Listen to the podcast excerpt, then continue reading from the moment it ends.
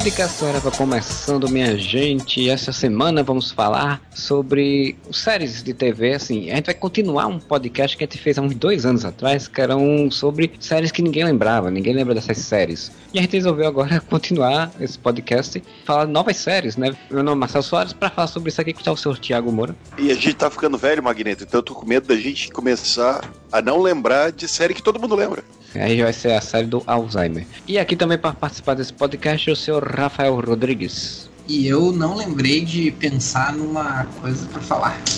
Então a gente vai citar, né? Séries que a gente acha que as pessoas não se lembram mais, né? Porque a gente, quando a gente fez podcast a primeira vez, há dois anos atrás, a gente teve um bom retorno de comentários. Inclusive, eu vou trazer alguns daqueles comentários de séries que alguns, algumas pessoas citaram que a gente não falou e que achavam interessante. Mas para começar, eu queria que o senhor Rafael Rodrigues puxasse, então, que é o convidado, uma primeira série. Vou puxar uma aqui que eu vejo pouquíssimas pessoas lembrando, assim. Até quando eu comento, as pessoas lembram, mas assim, de, de elas lembrarem por ter marcado elas, eu não vejo muito, que é uma série chamada Titus. Era só, não sei se vocês lembram dessa série. Eu mesmo não sei não qual é. Talvez pela sinopse o cara lembre, mas. Vocês nunca assistiram, vocês com certeza iriam gostar, que Titus é uma, era uma série baseada na vida do cara, que é um comediante chamado Christopher Titus, escreveu um livro e daí conseguiu fazer uma série na Fox baseada na, na vida dele. E é uma série de comédia, mas era tipo assim, uma comédia muito humor negro. Tipo de humor negro que eu não sei se sairia hoje, ainda mais na Fox. Era como se fosse ele contando a história do episódio em retrospecto, né? E aí ele, quando tava contando certos, em certos momentos, ele tava dentro de uma sala vazia, sem nada, assim, preto e branco, assim, tons de cinza. E aí, quando passava para o que seria, entre aspas, o, o, flashback, aí era o episódio propriamente dito, assim. Ele era feito meio que estilo para parecer o, aquelas séries sitcom mesmo, né? plateia e coisa assim. Não tinha plateia, mas pra simular e tal. E, e é uma pena que pouca gente lembra, cara, porque era uma série muito boa. Roteiros, assim, eram incríveis, assim. Eles trabalhavam muito no limite entre o que era muito sério e muito comédia, assim, sabe? E o cara tinha, talvez, a sorte dele era porque, ele, como ele tava contando a vida dele, as coisas que aconteceram na vida dele, tivesse mais, mais essa facilidade, assim, mas nossa, ele, ele tinha histórias de ter sofrido acidente de carro e ficado em coma, de coisas sérias, assim, sabe? Tinha episódio dele contando que apanhava de namorada, assim. Comediante, né? Na história que ele tá contando, não, não necessariamente comediante, ele trabalhava com carro, com oficina, uma coisa assim. O pai dele era aqueles cara mais conservadorzão, mais de mentalidade bem antiga, assim, né? Super machão e tal. Tem um episódio que ele fala sobre, o, ele, sobre como ele apanhou de uma antiga namorada. Nunca me esqueci que de tantas mulheres que apanham dos maridos, X%, estatísticas são que X% não contam, não, não contam pra polícia, né? Dos homens que apanham das mulheres, 100% não contam pra polícia. E aí ele aparece corta pro flashback e ele jovem, assim, chegando no, na casa do pai dele, gritando assim, chorando, né? Ô oh, pai, ela me bateu de novo, não sei o que. Daí o pai dele desce super machão, abre a porta assim e grita pros assim: O que, meu filho? As drogas deram uma surra em você de novo? Entra aqui. Era esse o nível dessa, do, da série, sabe? Malditas drogas. Claro, pode ser que seja uma série que não resista ao tempo, porque a série deve ter, sei lá, uns 20 anos já, e eu não assisti depois, né? Eu lembro que eu assisti na época que eu tinha TV a cabo, faz tipo muito tempo mesmo até hoje eu lembro de certas piadas assim que eu acho fantásticas, assim, sabe? Entre aspas, usando o termo, né, que eu não gosto muito de usar, mas tipo assim, piadas super politicamente incorretas, mas que ao mesmo tempo elas não, elas não eram depreciativas a minorias, coisas assim, sabe? Mesmo lidando com essa questão de minorias, assim. Então, claro, tem algumas coisas datadas, com certeza, se eu for pensar agora, assim, mas de uma forma geral, era até uma, uma série bem pra frentex, assim, pra, pra época, sabe? Procurei, botei aqui no Google, né? E diz que essa série foi de 2000 a 2002. Aí eu vi aqui uma foto do elenco. Tinha, tinha um cara então que fazia ele mais novo, né? Tinha ele narrando e tinha um gurizão que fazia ele mais novo, ou era ele mesmo que fazia? Não, acho que era ele com uma peruca, alguma coisa assim.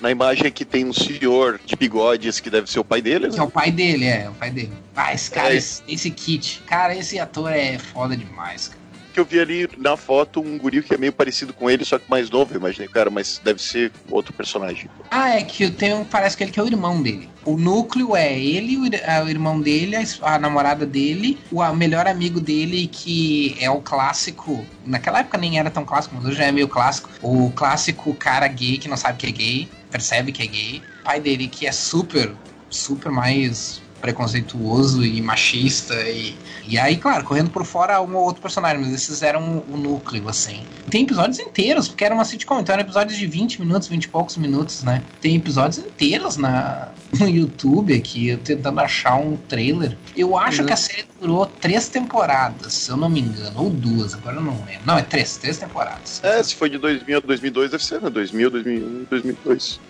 é um estilo bem típico da HBO, né? Porque também teve aquela série daquele comediante mais recente, que eu esqueci agora o nome dele. Parou tudo porque ele foi acusado de assédio também. Putz, esqueci o nome dele também. Luiz C.K. Também foi acusado de assédio, não, não vale a pena ser lembrado o nome, mas, mas eu gostava dele.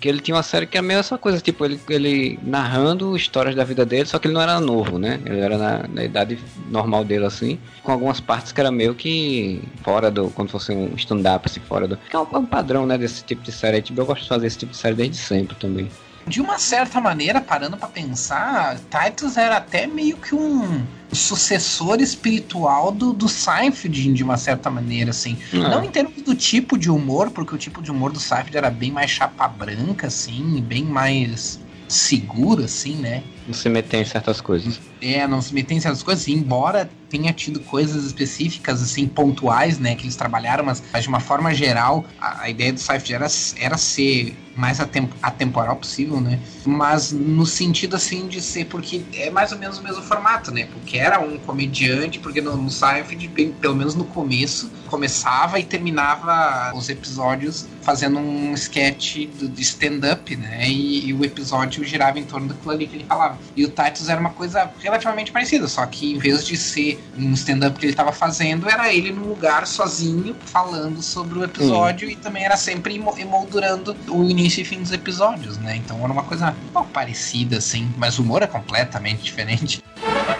Vem que é bom! As novas super séries apresentadas pela primeira vez na televisão. Tá na Fox, vamos continuar na Fox. Eu não lembro nem se esse seriado passava na Fox ou na FX. Eu creio que tenha feito bastante sucesso na época. Só que, cara, eu não, não, lembro, não vejo ninguém repercutindo ou comentando que é aquele My Name is Earl. Vocês lembram? Hum, que era... Hum, conheço a série, mas nunca assisti.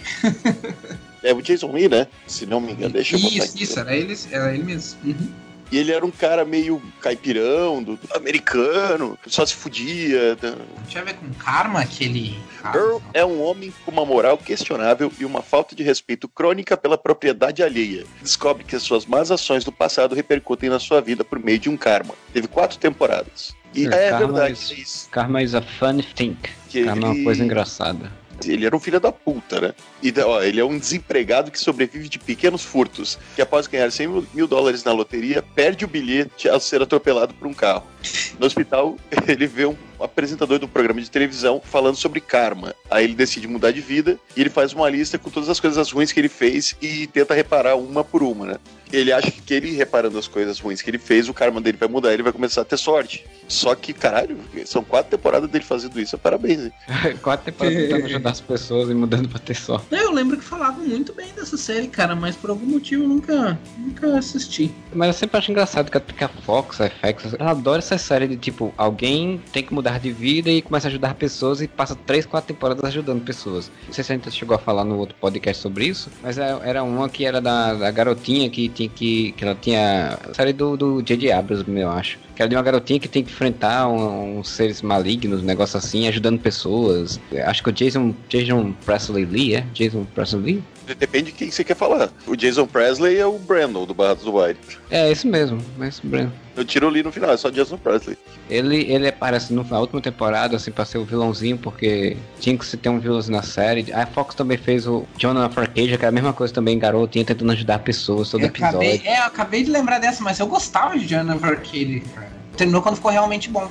A mesma coisa foi essa série que eu tô tentando lembrar aí do. que tem o Jason Presley, Presley como vilão no final. Jonah Arcade, quando apareceu alguém pra ser o vilão dela, aí a série ficou. acabou. O Jonah Arcade é, era bem, era bem isso aí mesmo. É que na verdade não era essa vibe. Eu não sei se essa série que você tá falando também era assim. Isso é mais ou menos uma coisa que me incomoda, mas é um problema de todas as séries que duram demais, né? O caso de Jonah Arcade não durou, não durou demais, durou só umas três temporadas. Mas o caso do Arquivo X, né? Que tipo, Arquivo X começou com uma série sobre paranoia, né? Não era sobre alienígenas, era sobre paranoia.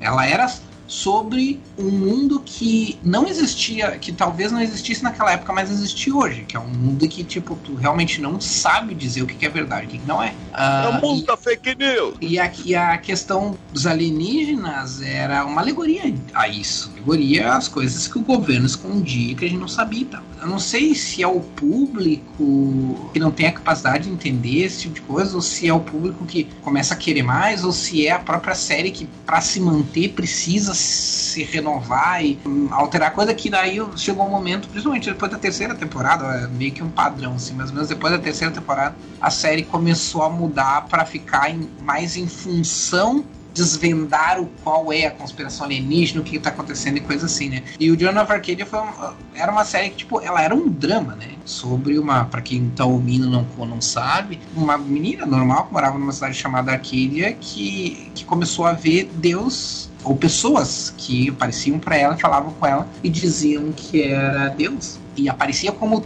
vários tipos de pessoas, né? De, de, vários gêneros, de várias idades, várias etnias, assim por diante. E a série era um dramalhão, assim, um dramalhão horrível. A, acho que o pai dela era policial, se não me engano, uma coisa assim. Ela tinha um irmão que tinha mais velho, assim, adolescente, mas mais velho, que a carreira dele meio que tinha acabado, no futebol tinha acabado porque ele tinha ficado paralítico. Eu tô puxando tudo isso de memória, então meio tinha fora, assim. paralítico, o casamento dos pais tá meio mais ou menos. É, tipo, era super, super, super dramalhão, assim. Nunca foi sobre, tipo, se Deus era real ou não, né? A questão. É, tipo... mas aí é que tá. O foco que eu coloco é que a Fox ela faz séries desse, nesse sentido assim, tipo, ela recebia de Deus é, missões para fazer todo episódio. Isso, é. Exatamente. Que é o mesmo foco dessa que o, que o Moura puxou, né? Tipo, o cara tem uma coisa, tipo, ah, eu tenho que ajudar pessoas para poder diminuir meu karma, sabe? A que eu tava tentando lembrar, que eu falei antes, é True Calling, que é com a Elijah ah, Dusk. Que é a mesma também coisa. não assisti, mas eu lembro. que é a mesma coisa, que tipo, ela é uma garota que acaba tendo que trabalhar num necrotério e de repente um morto acorda, toca nela e ela, ela, ela relembra como a pessoa morta morreu e aí ela tem que desvendar o crime da pessoa. Fox adora fazer séries episódicas assim, sabe? E normalmente são séries que não duram muito, né? No máximo três temporadas, assim. É. E nessa época, Liza Jusco, que ela fez o, o Buff também, né? Participou de Buff, participou de Angel. Fez um monte dessas séries. Fez o Dollhouse, que é com... Essa eu tava lembrando agora. Tu falou da, da Liza Jusco, eu lembrei. É Dollhouse, cara. Que fim levou essa série. Joss Whedon também, né? Só teve duas temporadas também. Ah, chegou a ter duas temporadas? Eu achava que não tinha tido nenhuma.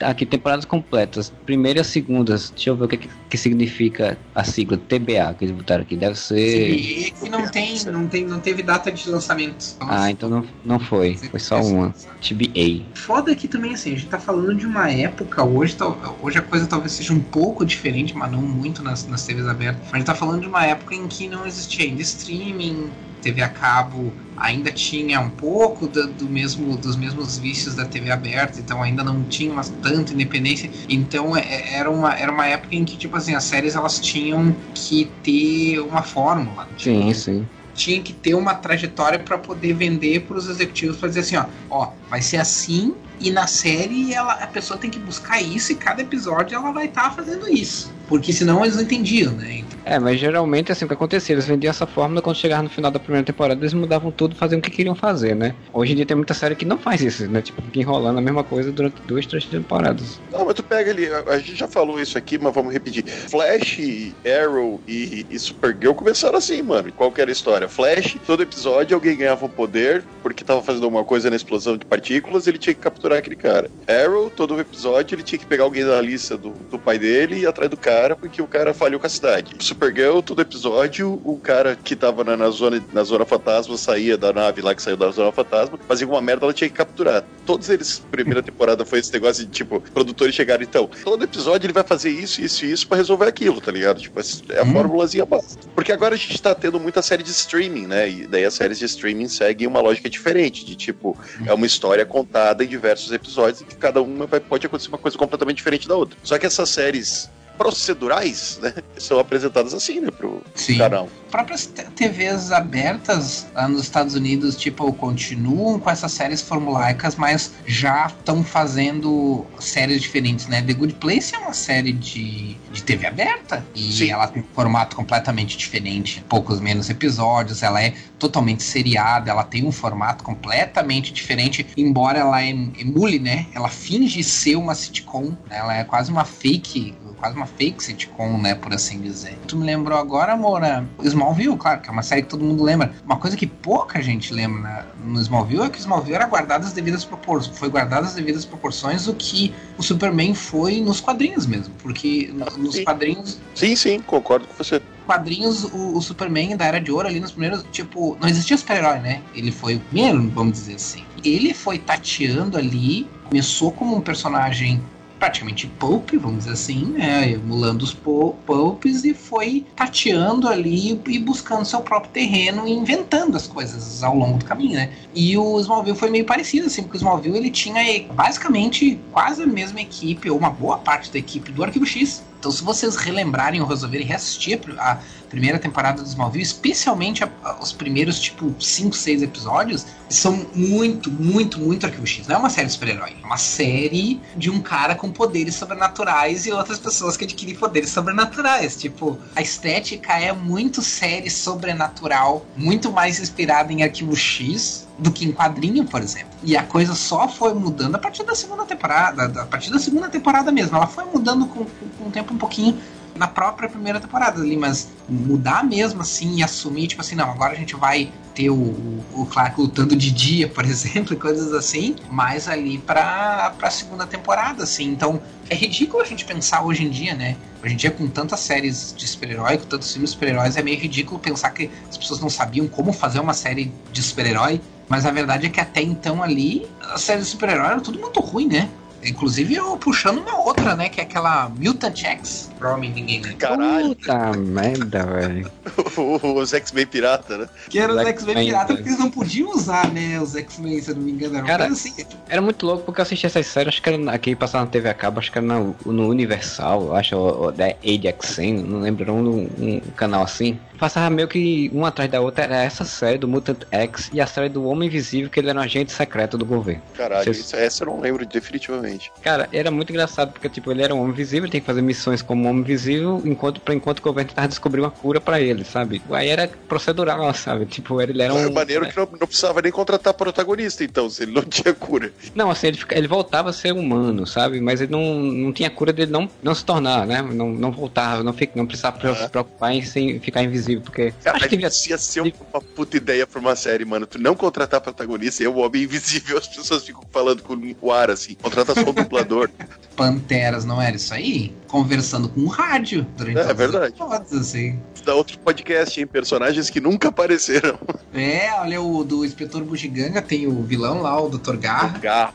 Pô, cara, esse Mutant X, pra ter uma ideia, eu não lembro nada dessa série. Ah, eu coisa lembro de uma série coisa. é que Eu o. Vai dizer a mesma coisa que eu, é que um dos É, o exatamente. Xavier deles era o Lex Luthor do Lois O Clark. Xavier deles é o, prof- é o Luther. As aventuras de Lois Clark. E não que eu tenha assistido Gossip Girl, mas ele é o pai da Blair também. Enfim, a... falou um negócio de Smallville ali, eu quero fazer dois comentários. O primeiro que, sim, eu concordo muito contigo, que a primeira pegada dos episódios tinha muito de Arquivo X, mas não tinha só de Arquivo X. Era uma mistura de Arquivo X e Buffy. Tem muito. Aham. Tem Que era outra tro- coisa, né? Que era outra referência que dava pra pegar, que eram as duas únicas coisas que tinham, né? Naquela Sim, época. E Buffy era isso, né, cara? Ele, tipo, o colégio menos seguro do mundo e que toda semana o aluno morria. De alguma forma misteriosa. Um ovário. fechava aquela escola, né? Não, mas é muito o mesmo esquema da Buffy, cara. Tipo, o Clark tinha até uma Scooby Gang, cara. Tinha ele, É. o Pete, a, a, a Chloe, era uma Scooby Gang. E tinha outra coisa que era, que era comum. Sempre, toda semana, um garoto, um adolescente, entrava em contato com Kryptonita numa situação específica, tipo, mascando chiclete. Aí ele vira elástico, né? Uma das coisas que ele fazia durante o episódio sempre era matar os próprios pais. Sempre matava os pais. Não, e era aquela típica coisa do super-herói, né? Sempre, sempre acabavam mortos no final, mas sempre por um acidente, assim. Sempre uma Assim, coisa que. do Clark. É, o Clark nunca se metia com isso, né? E se É. quem o Clark estivesse salvando, batia a cabeça e desmaiava pra não ver ele usando os poderes. Eu não sei como que a Chloe, o Lex, Pete e a Lana não tiveram, tipo, uma concussão cerebral. Porque eram sempre os quatro, que eram sequestrados, um dos quatro, né? E eles sempre batiam a cabeça e desmaiavam pra não ver o Clark usando os poderes. Talvez, talvez tiveram. Talvez o Clark nunca fosse uma pessoa com superpoderes. E Ah. eles, de tanto que eles foram sequestrados sofreram concussão, eles imaginaram isso. episódio que é assim, que o Clark pensa que ele não tem poderes e que ele é maluco. Se não tem, eu criei esse episódio na minha cabeça, ele seria muito bom. Porque Não eu lembro, tenho lembranças. Teve um episódio da Buffy em que ela tá numa. Um hospício e ela. Ah. E tenta fazer ela achar que ela é louca. Um episódio bem legal. Eu não era grande fã de Buffy, assim, de assistir muito, assim, mas eu lembro que esse foi um episódio que eu via propaganda e me interessei, assim, de ver, assim. A Buffy estava presa no hospício e estavam tentando convencer ela que ela não tinha poderes? Que ela não era uma caçadora. Tá me dizendo que vidro campeou Buffy? Cara, por aí, por aí. Só que a diferença é que no caso da Buffy era um demônio, alguma coisa assim que tava fazendo. Não lembro direito, mas era uma coisa assim, era um demônio que tava, tava mexendo com a mente dela e tal. Assim. A Buffy tem uns episódios muito fodas, gente. Buffy merece um podcast só pra ela. Na época foi uma série que nunca me pegou porque eu era fissurado em Arquivo X mesmo, assim. Mas ela era uma série muito criativa, assim, tipo, eles faziam uso até daqueles clichê idiota de quadrinho do tipo matar e ressuscitar, que eles mataram a Buffy e ressuscitaram ela, mas eles, tipo assim, davam uma importância pro negócio, sabe? Que eles ressuscitaram a Buffy e a Buffy ficou muito puta, assim. Eu já tava preparada psicologicamente para que eu fiz era isso. tava bem onde eu tava, não queria voltar, sabe? Ah, eu lembro disso. Série de volta. Ela passou mais uma parte, uma, sei lá, um terço da temporada puta com essa história do terror. É. Tinha, não, e tinha um lance, agora eu não vou lembrar se, se eu também imaginei isso ou se era da série mesmo, mas que o tempo que é no além é, demorava muito mais. Então, para eles, eles ressuscitaram ela em, sei lá, dois dias. Só que ela, para ela, passou muito tempo, tá ligado? Então, tipo, ela voltou. Meio que ela já tava cagando pra aqui. Na cabeça dela tinha passado muito, muito tempo. Só pra dar um comentário rápido sobre a Buffy, ela, tem, ela fez umas coisas que eu acho interessante também, que o quadrinho faz, nem sempre faz direito, que ela fez um retcon inserindo uma irmã pra ela dentro do, do plot e da história, né? A Dawn surge na série como. Uma, ela já existe como irmã da, da, da Buffy, acho que é na quarta temporada que ela entra. E aí depois você vai descobrir, não, mas essa menina não existia. Aí, tipo, aí depois, ah, não, foi porque ela foi inserida através de algum demônio, alguma coisa do tipo também, que fez uma magia lá e Sim. inseriu ela. Isso, isso eu achei uma ideia bem, bem sacada, interessante. Sim, se é pra tu usar esses ah. clichês que pelo menos tu seja criativo, né? Foi o caso, né? Ah. Ela tem um episódio incrível também, acho que ganhou até prêmio, que é Silêncio, que um demônio tira a voz de todos os, todos os habitantes de Sunnydale, que era a cidade da Buffy. E é um episódio inteiro sem um diálogo, cara. E já imaginou o quanto isso é ousado, assim, tu fazer um episódio inteiro uhum. de uma série assim? E ainda mais naquela época, né? Que assim, TV aberta não, não, não usava tanto assim. É. E teve o episódio musical, né, também, que é muito, que é muito musical. Muito melhor que o episódio musical do Flash da Supergirl, inclusive. é, verdade. Que daí agora, que daí agora todo mundo fala em episódio musical em algum momento de qualquer série. Quando vai ter um episódio musical, né? Até Grey's é. Anatomy teve episódio musical. Naquela época o pessoal achava bizarro, né? A ideia de ter um episódio musical e hoje em dia é super normal, né?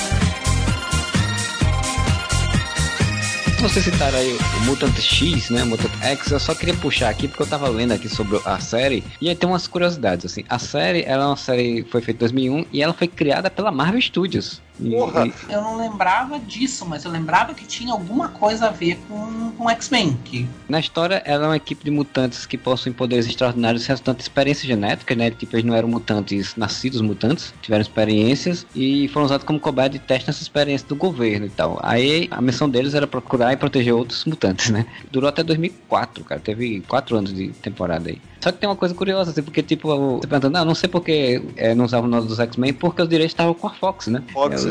E aí a Fox, em 2001, assim, logo que a série estreou, em 2001, entrou com um processo contra a Marvel. Por quebra de Plágio. contrato.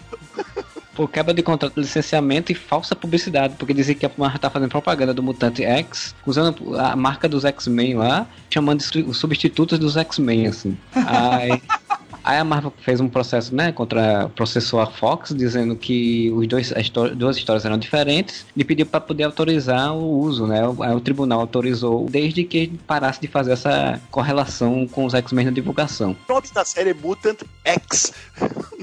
Aí isso se arrastou em 2003, a Fox e a Marvel fizeram um acordo é, confidencial sobre, sobre isso, né? E aí a Fox continuou a perseguir o caso da, de outra entidade que é a Tribune and Fireworks, processou também a Marvel por fraude e quebra de contrato também, alegando a Marvel tinha incentivado a Tribune a conectar com o Tantex com o X-Men, porque a Tribune era, era a empresa que estava fazendo a propaganda, né? Aí a Fox fez um acordo com a Marvel e foi, foi fazer um processo contra essa empresa que fez a propaganda. Fudeu a E, agência. Provavelmente. Causou milhões em perdas devido à necessidade de alterar linhas de história e personagens para garantir a distância entre Mutante X e X-Men, bem como a disputa com a Fox, né? É, é mais interessante os bastidores do que a série. Não, eu tô até clicando aqui pra ver qual é os poderes dos personagens, porque vai um atira raio do, olho, o outro é telepata. Temos o Adam Kane, do personagem que é o líder do Mutant Tech e que trata das missões, que é o principal bioquímico, né? Que é o, o John Shea, Shea, criação dos X-Men. Aí tem a Shalimar Fox, que é a combinação de eh, ADN humano e animal, uma felina, que lhe dá força, velocidade, agilidade, os reflexos, olhos felinos que vêm no escuro e sentidos bem apurados. Jaskill Martin, que pode alterar a densidade do seu corpo, é único mutante que ultrapassou seu prazo de validade, ou seja, a data em que perderia seus poderes, ele continuou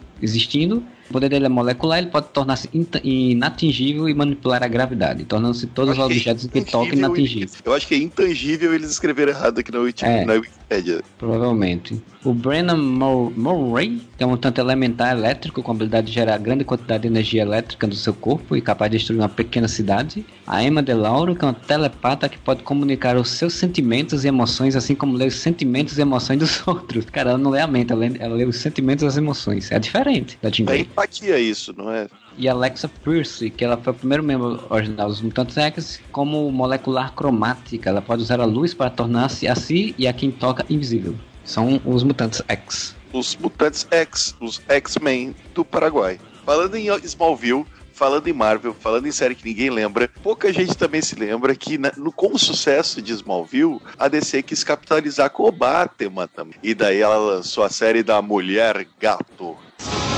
Filha do Batman encarando bandidões da pesada. Mulher Gato.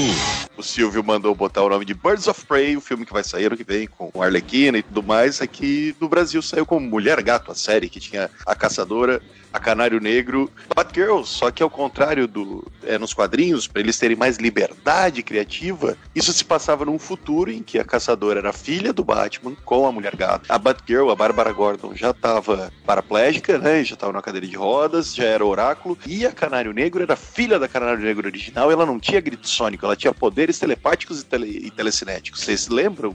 É, e tem a, a- o surgimento da Arlequina, né? Que na série ela não se chama Arlequina, é só a doutora, né? Harley Quinzel. É, a É, minha Sarah, né? ela usava roupinhas que referenciavam, né? A Arlequina, assim. O pessoal, com esse crossover da, da Crise nas Infinitas Terras, inclusive, tinha gente querendo que é, fizesse aparição, a ponta, nem que fosse de é, imagem de arquivo dessa Cara, série. eu espero, porque a, a menina que fazia Canário Negro vai ser a, a Alice, né, na série da Batwoman. Batwoman. Pra trazer as outras aí também deve ser dois toques, né?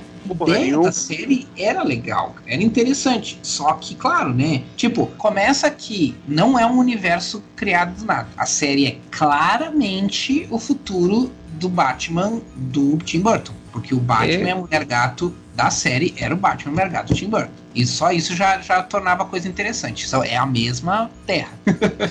mesmo universo. Eles aí até brincaram de ser um futuro do Smallville, né? Porque ela faz uma, uma piada num episódio sobre uma chuva de meteoros que vai dar que dê poderes, não sei o que e tal, como se fosse uma referência a Smallville. Pode ser também, né? Não, não- nada impede. Já que Smallville tecnicamente se passaria antes, né? E a minha Sarah era muito legal como Arlequina, porque o que, era legal nessa série é que a minha Sarah era uma Arlequina depois que o Batman desapareceu, depois que o Coringa desapareceu, então ela já era mais velha. Ah, o Coringa tava é- preso, era até o meu que fazia a voz dele. Isso, exatamente. O Coringa tava preso. Então, tipo assim, ela meio que tomou o lugar. Então, era uma Arlequina já madura, né? Não era uma menina. Uma mulher já passada dos seus 40, assim. Uma dinâmica bem interessante.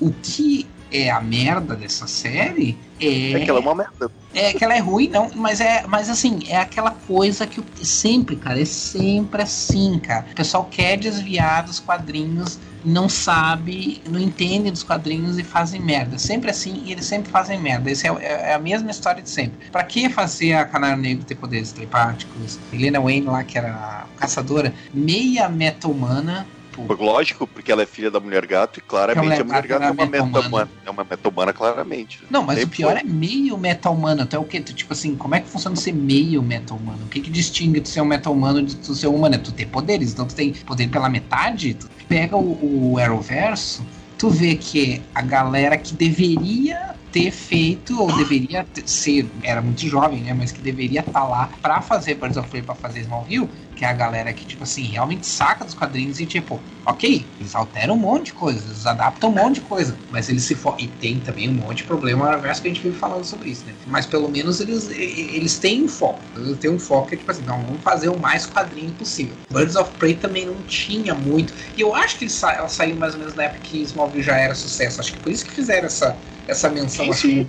Ela, ela nasceu por causa do Smallville. Ela nasceu em 2002 e ela teve o total de incríveis 13 episódios. Quando ficou legal, quando Não ficou ficar legal, não, sério. É tua lembrança legal. saudosista. É porque o último episódio era um fron- confronto com a Arlequina, né, cara? Assim, era, era, era um pouco mais é, heróico, interessante, assim, né? Não é que a série tava, não é que fosse bom. E É, eu acho terminava mostrando que o Batman tava vivo. que, sim, mostra, ah, tinha a aparição do. Batman, né? O Alfred, o Alfred aparece, né? Que o, O Alfred é fixo na série. É, ele era- 120 anos ainda trabalhando faxineiro na casa da Bárbara é, Gordon. porque ele ficou pra tomar conta da Helena, né? Pra ficar de olho na Helena, que era filha do Batman, né? Então. E agora sim, eu acho que a série surgiu exatamente porque, tipo, eles tinham feito uma série do passado do Superman, não podiam fazer uma série do Batman, né? Porque não poderia usar o Batman, então pensaram, o que que vai fazer? Então vamos fazer uma série do futuro do Batman, né? Não, mas a Daí- ideia é ótima, a execução é péssima. A série é ruim, assim, tipo, tu vai ver os episódios, eles são ruins, a história é ruim, tudo é muito ruim.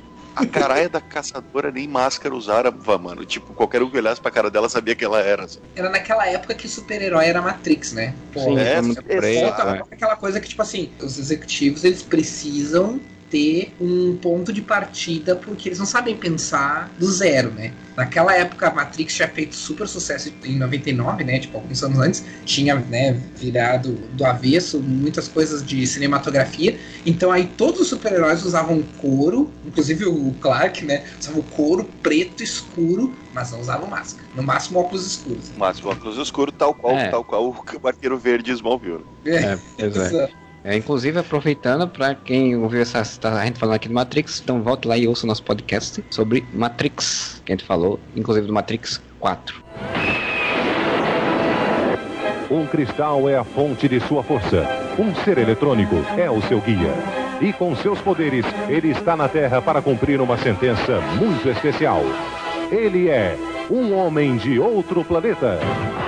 Já que vocês estão falando aí de séries que foram ruins, que morreram, eu vou citar aqui uma que foi citada nos comentários do, desse podcast que a gente fez lá em 2017, que ninguém sabia que existia, procurei saber, só vim procurar agora, que é a série Ghost, a série. À primeira vista, Michael Burton parece um tira como outro qualquer. Pare! Polícia! Mas, na verdade, é alguém que recebe uma ajuda do outro mundo para combater o crime. Ei, aquela turma lá em cima é legal. Ghost, a série. Mais uma aventura inédita. Que é de 1990, só que curioso, o nome em português é Ghost, a série. Mas vocês acham que é esse o nome em inglês, Ghost? Provavelmente não, né? Já que você tá perguntando, provavelmente não. Primeira pergunta, passou no SBT? Porque se passou no SBT não é Ghost o nome original. Estreou no Brasil em 1990. Deixa eu ver se tem aqui a data do. Diz que passou na sessão Aventura da Globo, por volta de 92. Antes, passar antes da escolinha professor Raimunda. O nome da série, na verdade, em inglês é Shades of LA, né? Sombras de Los Angeles. E a série é história de um detetive no departamento de polícia de Los Angeles que acabou sofrendo uma- um ataque, né? Acabou, deram uma, uma balada, deram uma bala na cabeça dele e ele ficou próximo à morte, quase morreu. Quando ele quase morreu, ele foi para um limbo. E lá no limbo ele se viu cercado de sombras, que eram espíritos de pessoas mortas que ficaram presas eh, tentando resolver alguma coisa entre o céu e o inferno. E aí ele acaba ressuscitando, acaba voltando, né? Não morre. E quando ele volta, ele descobre que ainda consegue ver essas sombras e aí ele vai ter que resolver questões que ajudem essas sombras. Não era nada, não tinha nada a ver com Ghost. É, exato. Mas como era um- uma pessoa que via fantasmas, né? Aí aqui no Brasil botaram o nome de Ghost. Ghost do outro lado da vida é, é- foi lançado no mesmo ano, 1990. Isso quer dizer, seria impossível essa série ser um spin-off. Ser o Ghost a série. Sim. É, porque a série foi feita nos anos 90 nos Estados. Unidos, veio sair aqui dois anos depois, né? Aí quando saiu aqui dois anos depois, cara, ah, botam é, a série do Ghost. Safadeza do cara. É quase tão safado quanto chamar aquele filme de lobisomem do Michael J. Fox de O Garoto do Futuro. o garoto do futuro. Protagonizado pelo grande ator John DeAquino. John De Aquino. que fez Core na Casa Branca e Core na Casa Branca segunda temporada, Pedido ao Avesso e The Telling. As grandes apresentações aí dele como ator. Faço ideia, não sei nem porque a gente tá se estendendo tanto sobre. É. Já que a gente tá se estendendo tanto sobre essa série, eu lembrei de uma outra que, ficando dentro do sobrenatural, que era uma série que eu achava muito legal, chamada Brimstone. O- o- eu não lembro qual ator que fazia o protagonista, mas Tinha o Lionel Luthor, não tinha? tinha o Lionel Luthor, né? O John Glover. Era basicamente a história do Spawn. Era um policial, a mulher dele foi estuprada. Ele vai até atrás do, do, do cara que fez isso, encontra o cara e mata o cara. E aí depois ele morre, né? Depois de um tempo, assim, se eu não me engano, era não relacionado. Ele morre, vai pro inferno. E aí cento e poucos demônios escapam do inferno. O diabo, que é o John Glover, faz um acordo com ele, mandar ele de volta pra ele caçar esses, esses demônios. E daí, aquilo que a gente tava falando de fórmula, né? Tinha cada episódio, ele tinha que caçar um demônio. Pra fazer o demônio voltar para o inferno, ele tinha que atirar, des- destruir os olhos, porque os olhos era- são a janela da alma. e aí, era, mas era muito legal, porque assim, ele voltava, aí depois de um tempo ele conseguiu um carro, que o, que o diabo desse um carro pra ele, mas ele voltava sempre com a mesma roupa. Todo dia ele acordava sempre com a mesma roupa e sempre com o mesmo número X de dinheiro, assim. Não lembro se era tipo, sei lá, vamos supor, 12 dólares e 47 centavos. Vamos supor que era alguma coisa assim. Só que não era cumulativo, assim. Não podia juntar esse dinheiro pra comprar alguma coisa maior, assim. Todo dia ele acordava com esses 12 dólares e 47 centavos, independente do que ele fizesse com o dinheiro, se ele gastasse ou não. E era bem interessante, assim, porque era uma, apesar de ser uma série dramática, ela era uma série bem cínica, assim, que meio sabia que não dava pra levar muito a sua premissa a sério, assim. Então, o Diabo, principalmente, fazia umas tiradas, assim, de humor muito, muito bacanas, assim. Tinha um monte de tatuagem e toda vez que ele mandava o bicho pro inferno, a tatuagem subia, né? Como se ele tivesse fazendo uma- Isso, é. uma Bem lembrado. agressiva. Outro que é, que é citado aqui no- nos comentários é Maré Alta. Vocês lembram do Maré Alta? Maré Alta. Uma investigação colocando Mike e Joe no submundo do tráfico de drogas. Você não devia se meter com traficantes. Pegou a pessoa errada. Eu creio que não. Agora você é um dos nossos. Maré Alta. Episódio inédito.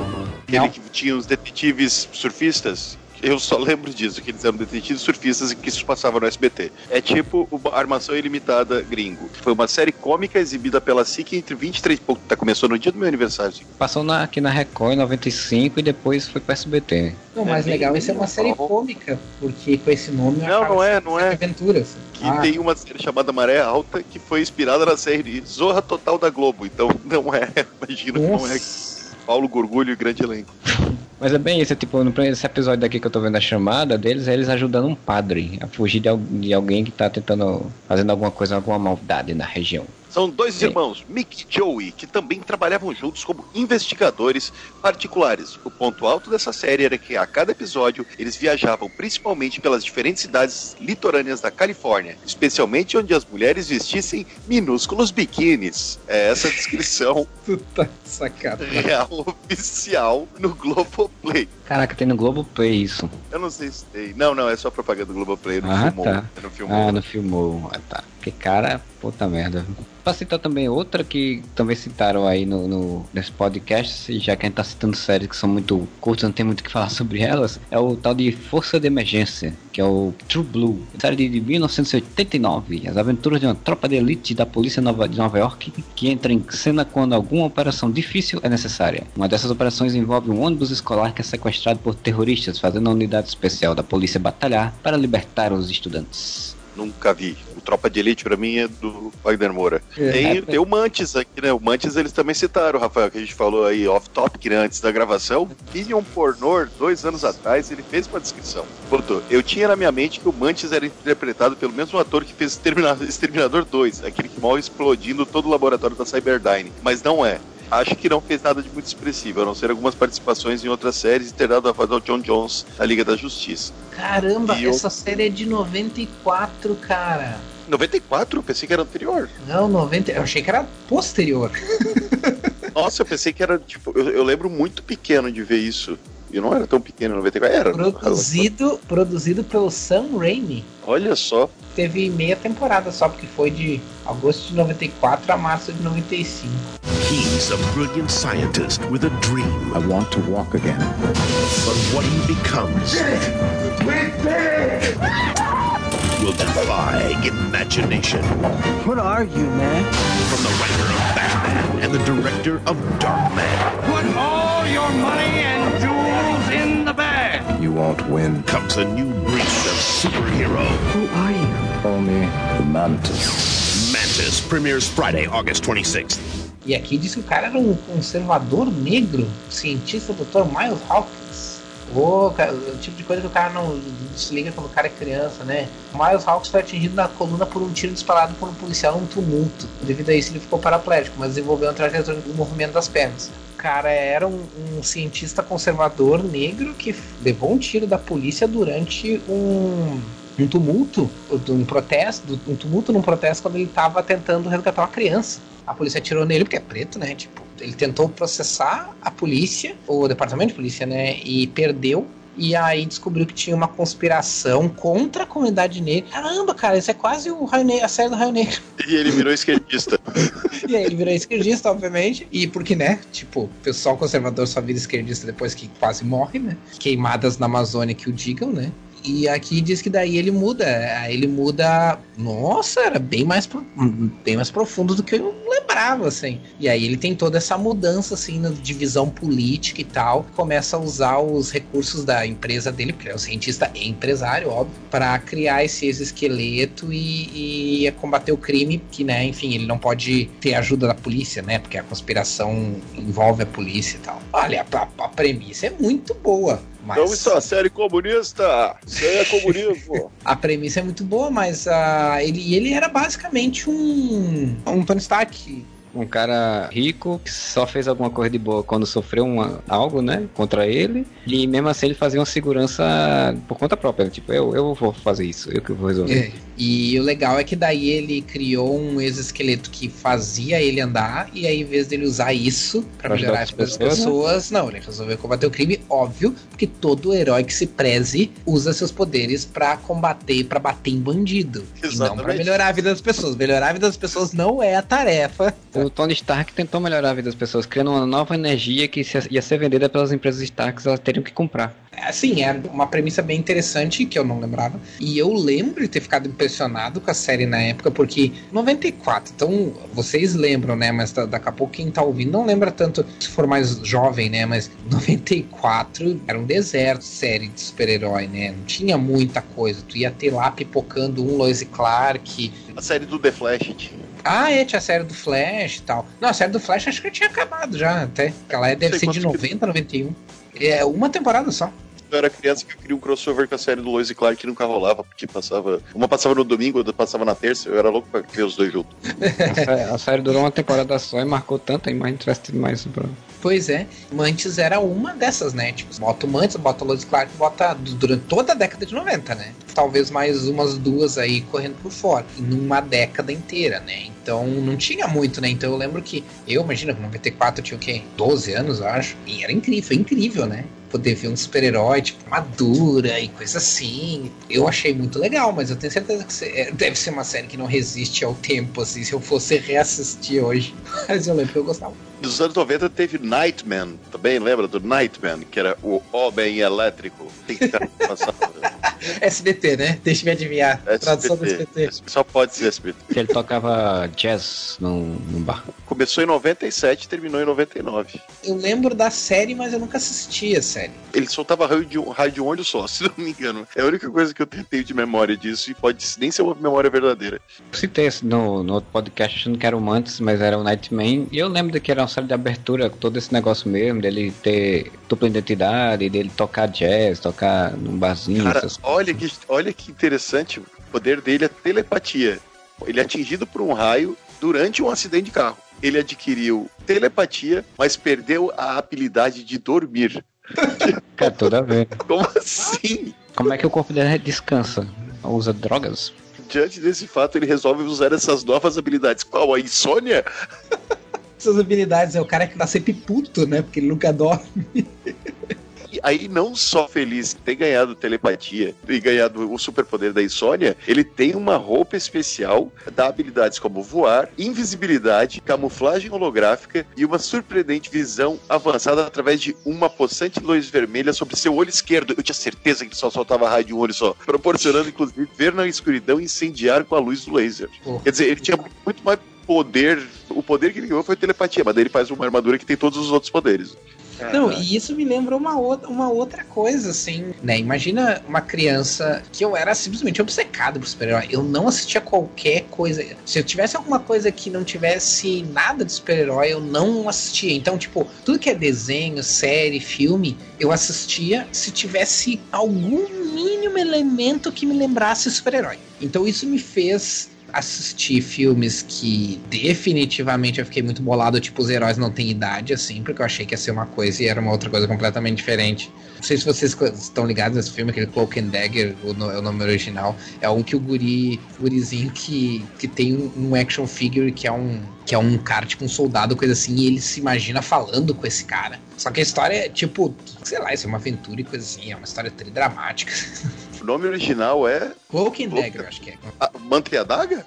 É, tipo, porque eu acho que era, eu acho que no, no inglês eu acho que era isso. Eu acho que o, cara, nome do cara era Cloak e o Guri era da- parceiro dele, Dagger, tipo, se via como parceiro do cara, sabe? Que era a imaginação dele, né? Em Era português, heróis, heróis não têm idade. Quer dizer, Heróis- em qualquer idioma ele ia te enganar achando pra você pensar que era uma série de super-herói. É, exatamente. E, e aí eu assisti e é um filme realmente bom. Só que ele é um filme super dramático, não é pra criança. Então, várias coisas aconteceram. Então, eu tentei, por exemplo, de um filme chamado Sandman, que dizia na porra da capa do VHS, baseado nas histórias em quadrinhos. E a porra do filme não tem nada a ver com Sandman. Fiquei muito puto. Era uma história que envolvia viagem no tempo e coisas assim. E, e não tinha nada a ver. Absolutamente nada a ver. Não aparecia Sandman, não aparecia nada. Eu fiquei muito bolado.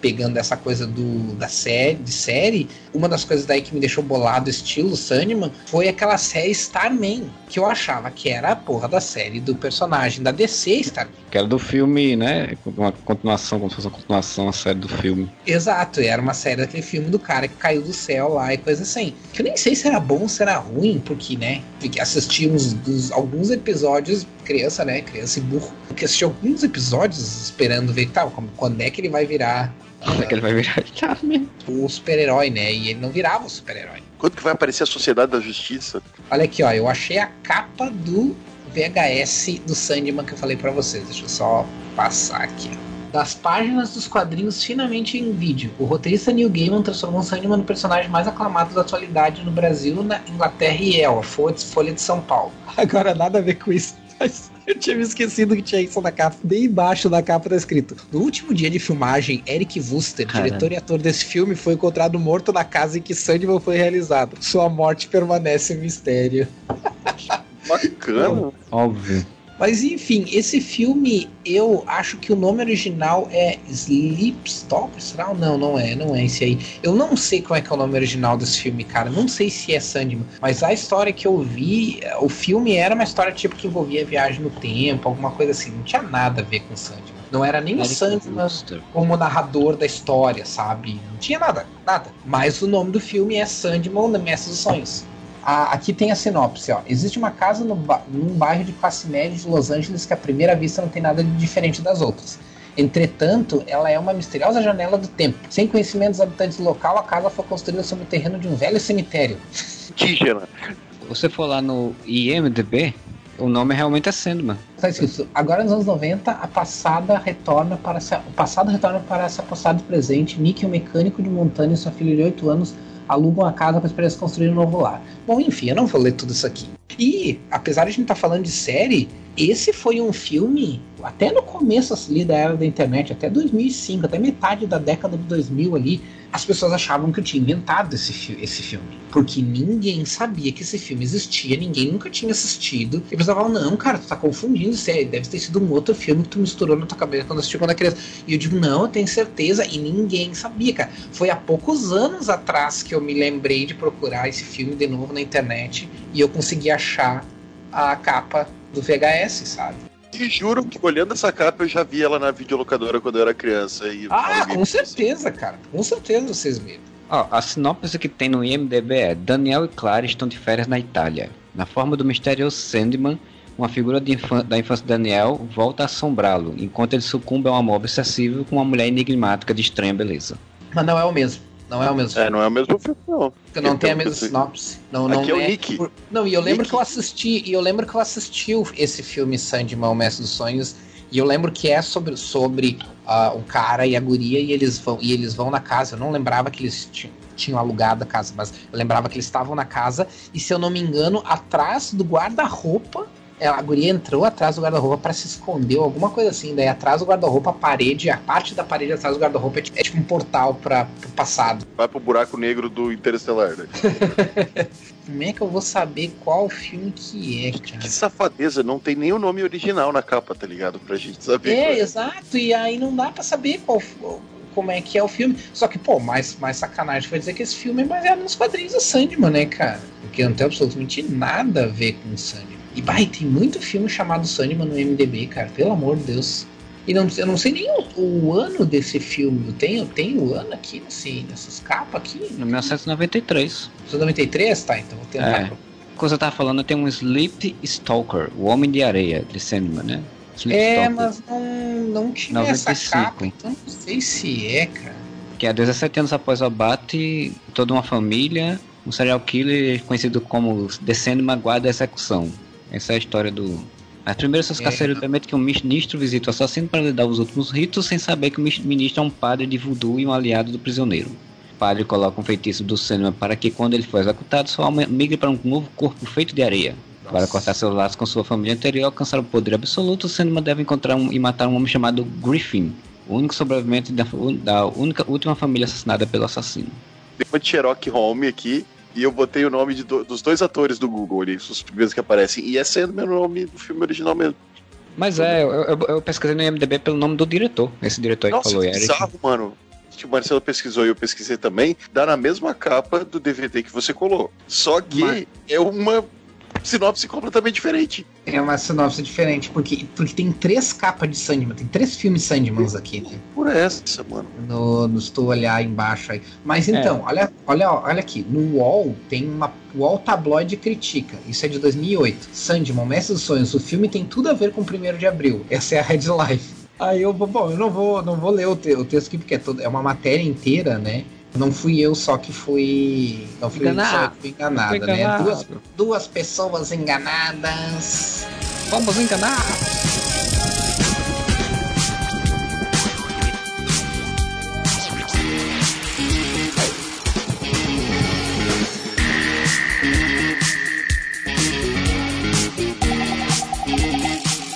Já que a gente falou do Nightman, eu vou puxar um mais recente, que é 2011. Porque assim, onda de super-heróis, o Nightman né, veio ali na onda também do- desse início de super-herói. Mas em 2011 veio o Capa. Vocês lembram do The Cape? Ah, é- sim, lembro. Puta que pariu, que o cara tinha uma capa maluca que enrolava nas pessoas, não lembro direito. Sim, eu lembro do trailer Sim, saiu uma HQ depois, pra, acho que pra terminar, ou, ou pré ou pra terminar a série, sei lá, uma coisa assim. É, que é, que é num circo, né? Sim, começa num circo, um negócio assim.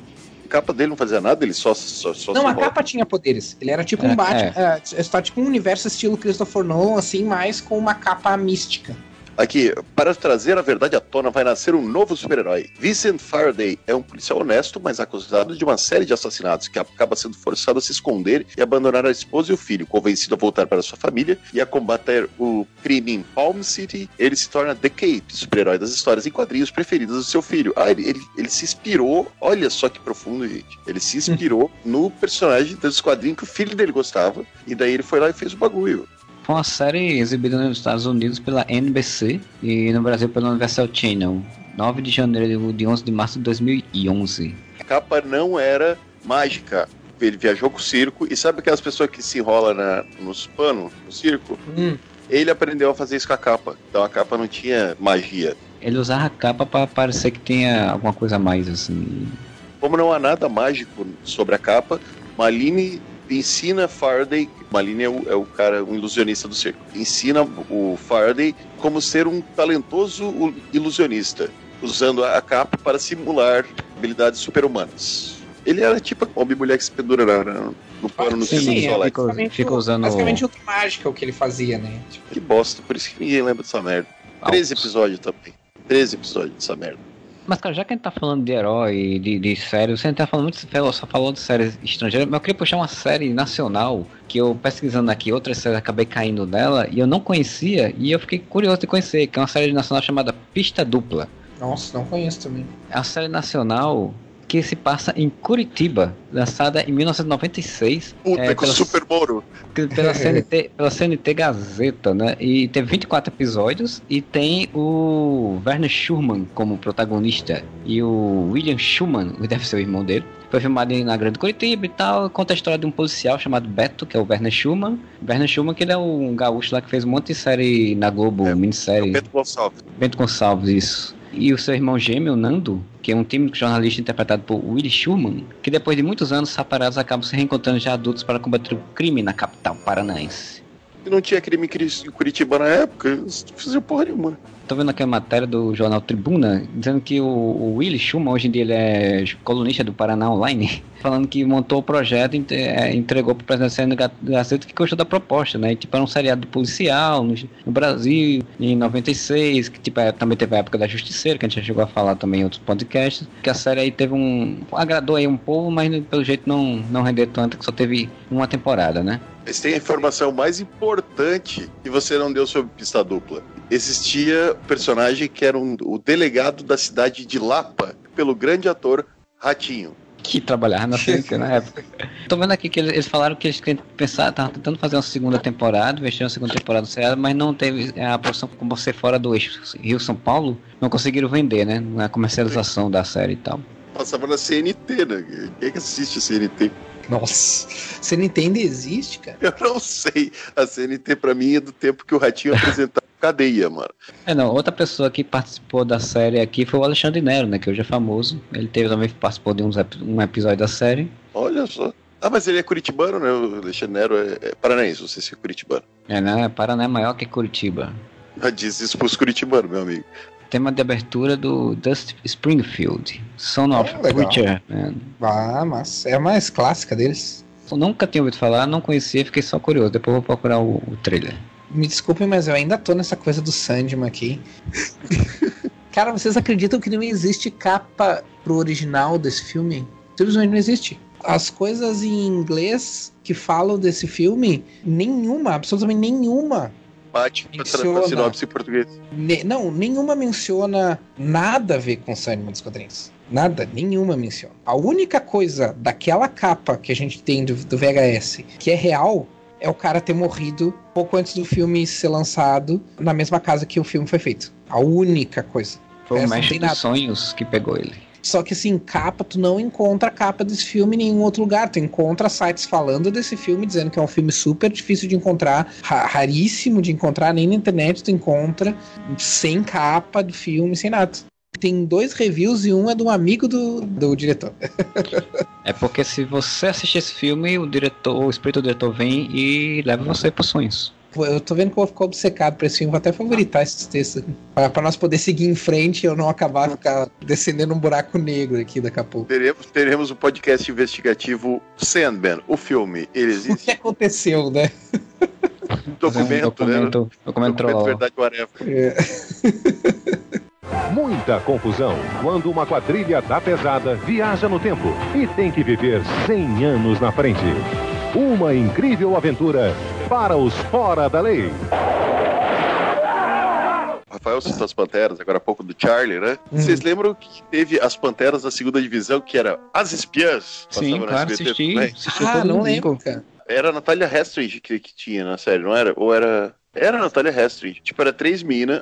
A série marcou infância e adolescente de muita gente. Foi uma série que deixava a narrativa de três ex-presidiárias que passaram a trabalhar para o governo e tinha até um cara que era meio que o, o Doyle deles. Era é Boyle, né? Boyle delas. Era, era uma cópia pirata, comédia. Sim, da- era, era bem Era- descarado, era bem descarado, inclusive, assim. Era toda aquela, ah, exatamente a mesma historinha de, tipo, cada um tem sua vida, e aí mostra os draminhas da vida delas, enquanto elas fazem missões, e às vezes elas estão brigadas, às vezes elas têm que fazer as pazes. E é a mesma lógica, tipo, uma loira, Não, eram duas loiras, uma até lembrava a Chloe. porque tinha o cabelinho curtinho, assim, estilo Chloe.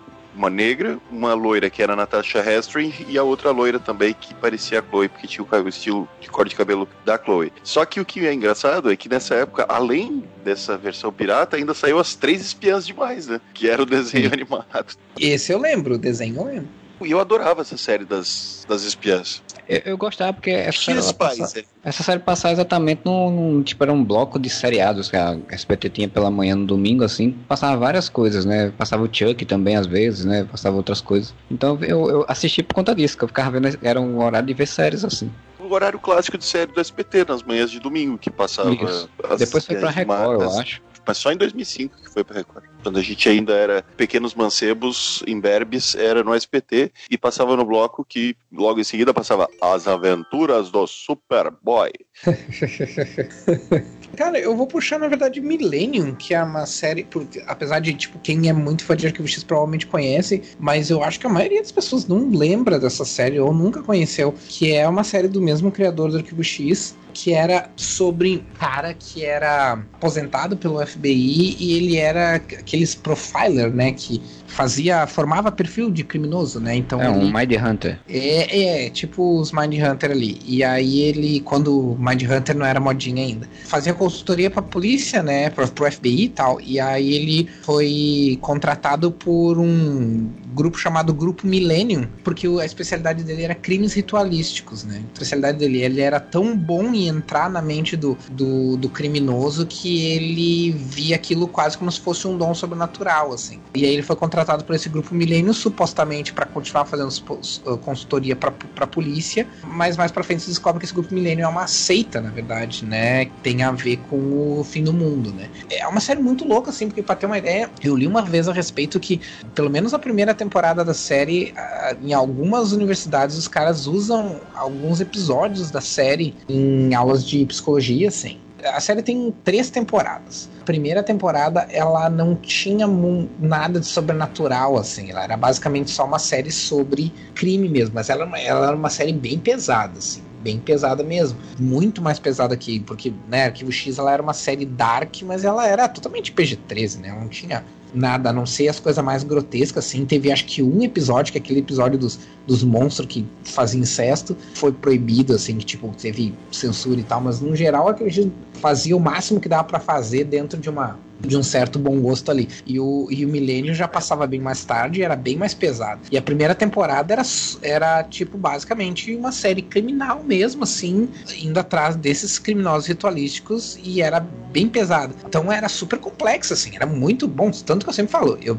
a minha série preferida em termos, assim, emocionais é Arquivo X, entre as duas. Mas Millennium era uma série muito melhor. Ela era muito mais inteligente, muito mais interessante. Rafael, e ela era um spin-off mesmo de Arquivo Arquivo X, né? Ela passava no mesmo universo, eu tô enganado. Hum, na, na, verdade, não. O que acontece é que a série surgiu em separado, só que a profissão do Frank Black, que era o protagonista da série, era basicamente a mesma profissão do Mulder, né? Ele era também profiler do FBI, só que ele não era especializado em. Ele não era focado, né? Especializado em crime ritualístico, mas, mas ele também era profiler. E o que acontece é que quando a série acabou, eles resolveram fazer uma série, uma, um episódio no Arquivo X, meio meio que encerrando a história do cara, fazendo um final, assim, até para homenagear, assim. Então teve um episódio crossover que daí meio que botou os dois na mesma, no mesmo ah. universo. Mas, mas, eles não, mas eles não, não se cruzavam, assim, não era um universo compartilhado. No, no, isso não existia ainda, né?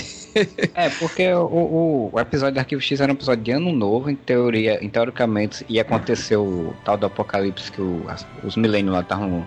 Os millennial estavam planejando, Mulder vai investigar junto com. Ou ele vai investigar o, o, detetive, ou ele vai investigar junto com o detetive, não lembro bem. Esse caso que o detetive tá atrás da filha, um negócio assim, tipo, né? E aí tem essa meio que uma resolução, assim, no final. Sim, é, então. Mas a primeira temporada ela não tinha nada de sobrenatural, assim, ela era só sobre serial killer mesmo. E ela era super densa e tal, não sei o que. Eles davam algumas insinuações, assim, mas a série era, era inteligente o suficiente para não te deixar na cara, assim. Eram coisa, coisas muito, muito, muito sutis mesmo, assim. Que tu poderia, assim, levar, bom, talvez tenha alguma coisa sobrenatural, mas não, não era nada óbvio, assim. E aí eu acho que a série, eu acho que a Fox não gostou que a série era muito pesada, assim, exigiu algumas mudanças. Então na segunda temporada ela meio que virou, ela ficou mais parecida com o Arquivo X em termos de classificação etária, assim. E ela virou meio que um Arquivo X mas só voltado para o sobrenatural relacionado a essa questão religiosa, especificamente judaico-cristã, né? Que envolvia demônios, anjos e tal. Aí tinha demônios, tinha anjos, aí tinha a ver com. envolvia toda essa questão do grupo milênio, que na verdade queria apressar o fim do mundo. Se eles apressassem o fim do mundo, que viria depois seria o paraíso, né? Essa era a ideia deles, na verdade. E aí depois a terceira temporada foi meio que uma mescla, assim, da primeira temporada com a segunda. Era uma temporada que ainda envolvia uh, sobrenatural, mas era bem mais pesada do que a segunda temporada, assim. E era uma série, ah, para mim até hoje é uma série muito diferente, assim. Eu não sei se é uma série que se faria hoje, assim. Talvez num serviço de streaming ou coisa assim, porque ela tinha também um, ritmo muito diferente, assim. Ela era um bem, uma série bem, mas bem parada, assim e tal. Mas, nossa, é uma série que até hoje eu gosto muito, assim, muito mesmo. E para mim fez coisas, assim, que até então eu não tinha visto, né? Aliás, eu falei que naquela época não, não existia o universo compartilhado, mas existia, né? Tinha Buffy Angel, universo compartilhado se alguém chegasse para mim e dissesse, ó, que série tu preferia que voltasse Arquivo X ou Milênio, por mais que eu goste de Arquivo X, eu preferia que voltasse Milênio. Mas aí eu vou te perguntar, você chegou a ver HQ do Millennium, que saiu há uns anos atrás, quando saiu os quadrinhos do Arquivo X? Uh, eu vi que saiu e eu não quis baixar, aí eu queria comprar, mas aí o dólar aumentou. Saiu aqui, né? Daí eu não comprei. E aí a minha vida mudou em, de, de N formas e agora não tem mais dinheiro pra comprar de qualquer maneira. Mas uh, sim. Mas saiu no Brasil? Não saiu não, né? Não que eu saiba. Porque assim, tanto o Milênio quanto o, o Arquivo X, embora o Arquivo X tenha bem mais HQs, tem HQ que foram lançadas durante a série, né? São e não são canon ao mesmo tempo. E tem uma minissérie que saiu depois, né? Continua a série, assim. Sim, sim, é exatamente essa que eu tô falando. Que eu cheguei a ver um número, não lembro mais o que era a história. Passa-se anos, acho que tem bons anos, quase uns 10 anos, acho, depois. E é, é da IDW também, tanto que tem um crossover. Tem uma. Eu não lembro se é na minissérie do, do, do Milênio ou na revista do Arquivo X da temporada 10. Teve um crossover com, com o Frank Black, assim. As séries passavam concomitantes. Só que no, o Milênio foi só uma minissérie, né? O Arquivo X eles fizeram um HQ mesmo, tanto que teve a décima e a décima primeira temporada. Agora não sei. Eu acho que eles estão lançando só especiais, agora não. Acho que não continuaram a. Depois que a série voltou à, à TV, acho que eles não continuaram como série, assim, seriada mesmo, né?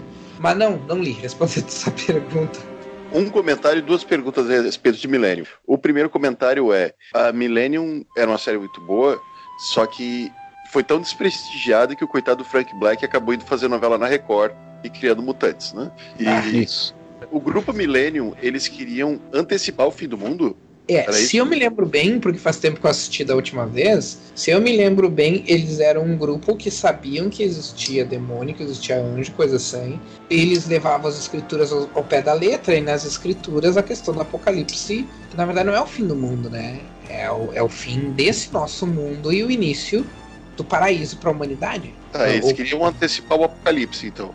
É, então eles queriam antecipar o apocalipse porque na ideia deles, quanto antes o apocalipse viesse, mais cedo viria esse paraíso, né? Para quem sobrevivesse no caso. Eles então, aceitam eles faziam... inscrições ainda de novos sócios? Acho que não. Até porque eles convidavam, na verdade, era tipo maçonaria, sabe? Ah, era tipo um que tava no, no, no grupo Millennium, assim, eles tinha que ser convidado, assim, pra A maçonaria, o Orkut nas antigas, né? Outra coisa, eu, um, eu não lembro, eu acho que eu não assisti Millennium, mas tem um episódio que eu tenho na minha cabeça, que eu não sei se é uma memória falsa de Millennium ou se esse episódio é seguinte, que era um demônio contando como ele estava tentando influenciar as pessoas e ele não conseguia, era tipo um demônio meio frustrado. Isso aconteceu? Eu não lembro de cabeça, mas, mas, pode ter acontecido. Não é um que, que, é, que é ele contando para outros demônios num, numa, numa cafeteria ou numa lancheria? Cafeteria, é, é tipo Então isso. sim, é, então é um dos episódios. É um dos poucos episódios episódios mais hum- humorísticos, assim, porque o Arquivo X tinha essa tradição, né? De toda temporada tinha uns dois, três episódios que eram focados no humor mesmo, né? E o Milênio não tinha tanto disso, mas teve. Esse é um dos raros, que era um episódio mais humorístico, assim. Quer dizer, eu não lembro dele certinho, mas eu, eu tenho muito na memória. A única memória que eu tenho de Millennium é desse episódio, desse plot. E é o único que talvez seja mais diferente do que era Milênio mesmo, assim. Eu acho que era porque era um episódio que era um pouco depois de umas coisas muito foda que aconteceram na série, assim. Era meio que pra dar uma, uma quebra de, de, de tensão, assim. Lembro que no final da terceira temporada termina, Frank Black descobre que o Grupo Milênio vai soltar um vírus, uma epidemia no mundo inteiro, assim, para acabar com o mundo, assim. Acontece um monte de coisa e daí ele, ele descobre que não tem como resolver. E ele descobre que ele tá imunizado. Enfim, corre atrás de um monte de coisa e só consegue cura para uma pessoa. E daí ele tem que escolher entre a mulher dele e a filha dele. E aí ele a mulher dele, obviamente, escolhem a filha dele, né? Termina a temporada com ele num celeiro lá, escondido, com a mulher dele morta e com a filha no colo, assim. Termina Caralho. assim. E começa a aparecer um monte, só o áudio, assim, de, de notícias, assim, sobre... Mas isso é, sobre- isso é o que? É o final de que temporada? A terceira? esse é o final da segunda temporada, ainda tem mais uma, uma terceira. Só que a terceira se passa, tipo, sete meses depois e parece que tudo voltou ao normal, assim. É aquela história de tipo, a gente faz um grande final chocante pra mudar status quo e aí no primeiro episódio a gente resolve tudo É, exato.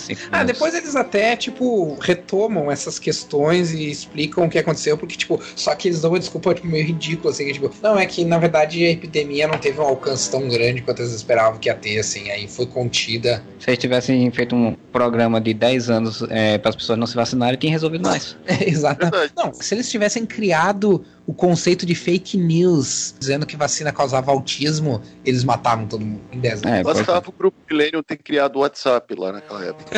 Exato. pra ver como eles não tinham visão, né? Perícia e ousadia no ar. Eles enfrentam um perigo, rompem barreiras e ultrapassam os limites do possível com suas asas de aço. Então é isso, a gente vai chegando ao final desse podcast. A gente- Agora que a gente já falou um monte de série, um monte de coisa, só aí uma consideração final. Você tem mais alguma assim, uma menção honrosa ou alguma coisa que vocês queiram comentar em relação a essas séries ou outras séries? Enfim, fica aí para vocês. Então eu vou, vou citar rapidamente aqui, não vamos se estender muito, mesmo porque eu não lembro nem direito o que acontece nessas séries, mas eram duas séries que passavam no SBT também. Eu acho que elas são meio que, que mais ou menos ao mesmo tempo. Uma foi na linha de daquelas séries tipo Dawson's Creek, Gilmore Girls, One Tree Hill, DLC, essa todo mundo, essas todo mundo lembra, né? Mas quem é que lembra de Everwood? Eu lembro do nome. Ah, lembro. lembro da Everwood. Era de um, que um, o filho tinha um negócio de basquete, era isso que o pai era professor, um negócio assim. O pai era professor, o filho não sei se tinha negócio de basquete, mas quem estava no elenco era Chris Pratt, conhecido como o Senhor das Estrelas, como o Bully, que ficava enchendo o saco do protagonista. A Emily Van Camp, que é a gente Sharon Carter. Ela era Ah, é daí que eu conhecia ela. É. Todo mundo falava dele, todo mundo falava, ah, porque ela é famosa pelo. Era Gossip Girl? Não, era. Não, Revenge. Revenge, Revenge. e tal. Eu disse, não, mas eu já vi essa, essa guria antes em outra série, não lembrava qual, assim, era Everwood, então. E a mesma coisa o Chris Pratt. As pessoas falavam, nossa, o, o Senhor das Estrelas é o gordinho do Parks and Recreation. Não, cara, é o Bully do Everwood, mano. Mas era uma, uma historinha bem água com açúcar, assim, de uma família no interiorzinho, aqueles dramas familiares. É, eu acho que, não me engano, é uma família que se muda pra uma cidadezinha do interior, que o pai vai ser é professor da, de escola, universidade, alguma É, do tipo. Aí tem eu todo esse drama da mudança, da adaptação e blá blá blá. E moleque, protagonista chato, estilo Dawson, essas coisas assim. E o outro também passava no SBT, e esse foi, no, pelo menos na minha memória, ele foi na onda daquele seriado da Felicity. Vocês lembram do seriado da Felicity? Lembro, né? Sim. Que era Jack and Jill. Alguém lembra disso? Lembro lembro do nome, nome. também. De todas essas séries eu lembro só do nome. Não lembro da história muito, não. Cara, Jack e Jill eram, tipo, três casais, ou quer dizer, três caras e três minas. Tipo, eram friends, friends mais dramáticos. Os protagonistas eram o Jack e a Jill, que era a Rose e a Rachel da, da, coisa ali, né, do vai e volta. E basicamente era, tipo, jovens tentando encontrar o seu lugar no mundo. E a única personagem, a única atriz aqui que eu tô vendo que eu conheço, porque eu não conheço ninguém que tá nessa foto aqui. Não, mentira. Claro que eu conheço. Sabe quem que tá? Sarah Paulson, tava na série, do elenco fixo. Mas a protagonista mesmo, a Jill, o Jack. Eu não lembro se. Eu acho que o Jack era o cara e a Jill era a mina, né? Ou não. Ah, ou não, pode ser o contrário também. É, e ao contrário mesmo. A Amanda Pitt, vocês lembram da Amanda Pitt? Ela era a Jack e o Jill era o carinha. A, a, a Amanda Pitt fez Meu Vizinho Mafioso, De Repente Amor, Alguém É. Tem Que Ceder, Mulher Infernal, Meu Vizinho Mafioso 2. Ela fazia muito comédias dos anos 2000. Mas realmente o nome mais conhecido aqui é da Sarah Paulson. Daí o resto eu não conheço as outras pessoas. Mas eu lembro que eu assistia essa porcaria no SBT, porque passava mais ou menos junto com o Felicity, e daí eu assistia essa bosta tudo, de tipo, lances da vida, que era o Water Hill, Lance da vida, esse que tem um jogador de basquete. que era o Water Hill, aí no SBT era o lances da vida. Porque aí, ó, olha, olha a jogada, hein? Tinha basquete, era sobre adolescentes, então lances, entendeu? A jogada É, do Silvio Santos. trocadilho. Lances. Ah, não, a, a SBT pelo menos era mais. fazia umas coisas esdrúxulas, mas tentava fazer uma coisa diferente, né? A Globo, até hoje em dia, bota o nome do em inglês e o nome em português, né? E o nome em português? Lost, perdido, só faltou isso. É, não, The, ah, The Good Doctor, o bom doutor, Então bota só o bom doutor, né? né? Mais alguma coisa, Moura? Só ir lembrar que Deus era um estranho no paraíso. É. Não, e tinha, e tinha uma série que eu não lembro nem o nome da série, mas eu lembro que a chamada era O Verdadeiro OC. Verdadeiro ou se Sim, porque era tipo um reality show, né? Provavelmente baseado em Or- Orange County, que era Pegava o, uma pessoa o pobre, né? botava no, no meio de ricos e né, em Orange Country e, e filmou. E aí a chamada deles era o verdadeiro OC. Eu sempre pensava assim, como assim? Verdadeiro OC é o OC? tipo, não faz sentido essa chamada, mas tudo bem. Então, eu queria agradecer, Rafael, pela presença e faça aí suas considerações finais. Eu vou citar só uma série rapidinho também, puxar o Chris Carter. Eu só falo do Chris Carter, né? Teve uma outra série que parece chamada Hash Helm, que acho que durou, tipo, sei lá, oito episódios. Que era sobre uma realidade virtual. Assim, nem vale a pena entrar muito na coisa, assim. Interessante comentar que foi processado porque ele pegou o nome de uma HQ, tipo, usou, sei lá, uma ou outra coisa da HQ, mas, tipo, 99,99% da série não tem nada a ver com a HQ. Só que ele não deu os créditos, assim, não deu nenhum créditos. Aí é da Harris Publications, a HQ, e aí eu tava lendo aqui, eu descobri isso agora. Tava procurando pela série. E aí o Chris Carter foi processado. Não sei como é que ficou, porque isso foi em 99, então não sei como é que ficou essa história aí. É, de qualquer Brasil, maneira, série ainda, ainda tava rolando ainda. mas de qualquer maneira, a série foi terrível em audiência lá nos Estados Unidos. Aqui passou pela. Era da Fox, né? Lá nos Estados Unidos. Aqui passou na, no canal a cabo da Fox. Eu não lembro se passou todos os episódios que, que saíram lá nos Estados Unidos. Mas foram poucos, assim, tipo uns oito. E era só pra, pra dizer que o Chris Carter não vivia só de Arquivo X, ele viveu de mais uma série que ninguém conhecia e uma outra série que, que era tão ruim que não, não terminou, não deu nem metade de uma temporada, que também ninguém conhecia. Ele provou que o problema não é que ele não conseguia fazer outra coisa além de Arquivo X, ele não conseguia fazer mais nenhuma coisa depois de Arquivo X. nem o próprio Arquivo X. Com exceção daquele episódio maravilhoso do Homem Lagarto. Que não é dele, né? Os melhores Ah, lá não não é são dele. é do, é do, é do roteirista que, que, que ele trouxe de volta, que eu me esqueci o nome dele.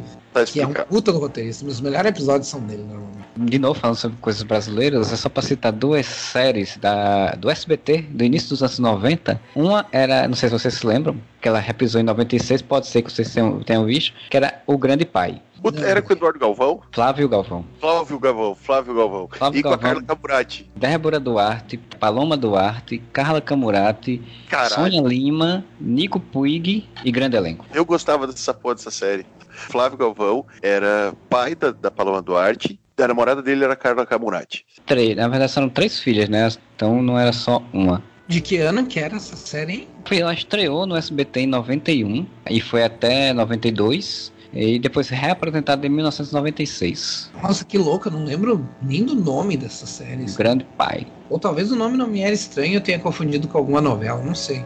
Além do Grande Pai, quando a emissora fez 10 anos, ela foi estar comemorando nessa aí 91, 92, aí, que ela estreou, além do Grande Pai, estreou outras, estreou o programa Livre, né, que a gente conhece lá com o Serginho Groisman, e estreou uma, uma série puxada de uma novela que é Alô Doçura. Alô Doçura, a original foi de 1953 e até 64. Para, para Menezes? Eva Vilma e o John Herbert como casal principal ah, na historinha. Que é da TV Tupi, só que a Globo não tinha mais os originais, não tinha mais nada. A SBT disse, nah, vou fazer a minha versão também. E aí colocou César Filho como protagonista da novela. Puta, e aquela que fazia propaganda da Marisa. Virginia Ah, Novick. Virginia Novick. Cara, o Moro se lembra da propaganda da Marisa da Virginia Novick, cara.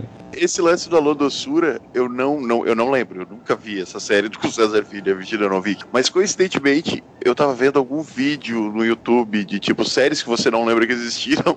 E Tinha um tava- Alô esse era um deles. Séries do SBT que, que nunca foram pra frente, uma coisa assim. Eu lembrava desse nome de lugar, eu lembrava que era uma novela, mas não lembrava que tinha tido essa versão também não. E só pra citar um que faltou comentar aqui, que, que comentaram no, na- no podcast passado que a gente fez em 2017, que é a série Ark 2. É uma série de ficção científica de 1976 dos Estados Unidos, lançada pela CBF. Teve 15 episódios de 30 minutos cada e contava a história de uma civilização em ruínas, graças à poluição, em uma terra do futuro, que era especificamente ali o século 25. Ah, O Ark 2 era um veículo extremamente desenvolvido e tripulado por jovens que tentam trazer esperança à humanidade desolada. Eram acompanhados por um chimpanzé que conseguia falar. Mais uma com macacos falantes.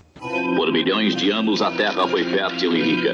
Aí, a poluição e os detritos começaram a cobrar seu preço. A civilização caiu em ruínas. Este é o mundo do século 25. Sobrou apenas um punhado de cientistas, homens que têm lutado para reconstruir o que foi destruído. Esta é a conquista deles, a Ark 2, um depósito móvel de conhecimentos científicos manobrado por uma tripulação de jovens altamente treinados. Sua missão? Trazer a esperança de um novo futuro à humanidade. Diário da Ark 2. Anotação número 1. Eu, Jonah. Ruth. Samuel. E Adam. Temos pleno conhecimento dos perigos quando nos aventuramos em áreas desconhecidas. Mas estamos determinados a trazer a promessa de uma nova civilização ao nosso planeta.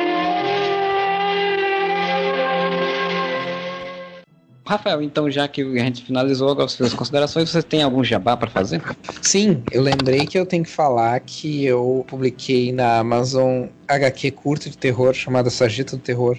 E é uma HQ curta, tem 10 páginas e tem mais uma HQ de duas páginas lá, é bem pequenininho. Tá ao preço de, acho que é 3 reais, que foi o mínimo preço que eu consegui botar para receber royalties. Eu queria botar menos, mas não me deixaram. A Amazon não deixou. Tem também a versão impressa em, em inglês sob demanda, então se algum ouvinte morar nos Estados Unidos ou morar fora do país conseguir talvez pegar essa, essa edição impressa por 5 dólares e 50. Como aqui a Amazon não tem esse, esse serviço de impressão por demanda, então não tem como e não vale a pena né, importar agora com um dólar alto e tal. Mas 3 reais é a versão Kindle. Não precisa ter o dispositivo Kindle, só, só ter o app da Kindle no celular ou no, no, no seu tablet, qualquer que seja o que você tem, e dá lá para comprar lá por 3 reais, ou se é associado no Kindle Unlimited, é de grátis. Então, olha lá, Sargento do Terror Transição, nome. Então eu então vou aproveitar esse jabá e fazer um jabá de algo que eu sempre esqueço de fazer jabá. Tem um, um, um livro que é Baltazar e o Planeta Jurássico, também no, na Amazon, também lá no, no Kindle. Tá lá, se não me engano, por R$ 2,99, um negócio assim. Tem um e-book, tem a capa comum também que você falou, nessa versão, só que a versão em português. Enfim, quem estiver lá fora que for brasileiro e quiser comprar nos Estados Unidos barato por, sei lá, 5 dólares, se não me engano, também é por aí esse preço. Compra a versão em português mesmo e lê, porque a versão inglesa não tem, não, não traduzi. Se quiser importar, pode importar, que tá saindo por uns 10 reais, eu acho, um negócio assim. Tá saindo com um valor bem alto. Mas fica aí o, mexendo também, que eu sempre esqueço de fazer esse mexendo das minhas coisas aqui no Areva. Pô, mas tá louco, tu tem uma plataforma aí pra divulgar tuas coisas e não divulga, Marcelo. Porra. O é dono do negócio. É, o outro livro físico meu que eu lancei no ano passado não, não tem no estoque da editora, que é a editora Penalux, porque preciso refazer uma reimpressão. Ele só faz uma reimpressão quando eu peço. Então eu tenho que pedir e eles faz, fazem uma reimpressão do, do, do livro. E daí provavelmente entrar em estoque de novo. Então eu pedi somente 20 livros, é 600 reais. Então não, não, não, não tão cedo. É, não, é tenso, sei como é que é. O da Amazon ainda consigo pedir 10 livros por 84 reais, se eu quiser. Mas o dólar tá alto, então não, não, não pedi. Eu quis tentar também pegar um, uma, uma do, do, meu, né? E deu, tipo, não deu, não deu tudo isso, mas deu, tipo, 50 reais, sabe? E sendo que o preço de impressão, sendo que eu paguei o preço de impressão, custo, que é 2 é. dólares e 15 centavos. Como o dólar tá alto, ele vai lá pra cima o valor de um unitário. Tudo ia mudar. O dólar ia cair, o preço da gasolina ia cair, tudo ia cair. Temos que tirar a Dilma de novo, né? Passou é, de 4 reais o dólar, tá na hora de tirar a Dilma de novo. De novo. Pois bem, então a gente chega ao final deste podcast. Queria agradecer muito a presença do Rafael. Eu não agradeço ao Moura, porque tá aqui toda semana, brincadeira. E... Pô, mas daí tu, aí tu tem que agradecer ele, porque ele tá aí toda semana, hein? Pois é, o, o Moura segura aí bastante esse pedestal aí do, do, do podcast comigo. É... E os vizinhos aqui do prédio que ficam escutando eu falando uma hora dessa alta aqui, né?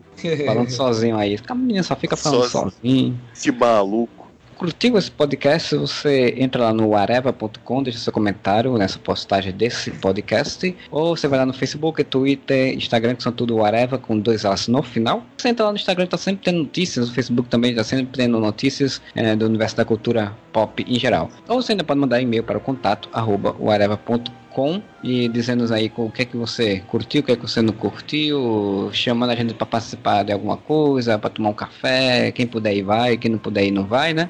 E a gente tem lá o nosso Catarse Assinaturas, né? Catarse.me barra podcast que você pode escolher uma faixa de preços e dizer lá o quanto que você quer nos apoiar, que ajuda a gente a manter o provedor, a manter o, o site, a manter feed, manter tudo funcionando. Ajuda assim como o Bruno Felipe Costa e o José Gentil da Cunha, que são padrinhos campeões, Lina Aparecida Matias, que é a madrinha defensora, e a Júlia Mendes, que é a madrinha Liga da Justiça, que ajuda a gente todo mês. Eu agradeço muito a eles, porque senão o podcast aí provavelmente em algum momento não ia, não ia mais ao ar. Se você quiser ajudar, você vai lá e nos, nos apoia também, que tem as recompensas e quem sabe se a gente tiver mais apoios, a gente bota até outras recompensas, coisas mais interessantes até. Quanto mais então, apoiar, mais recompensa vai ter, mais prêmio vai ter. Você só tem a ganhar investindo no Areva.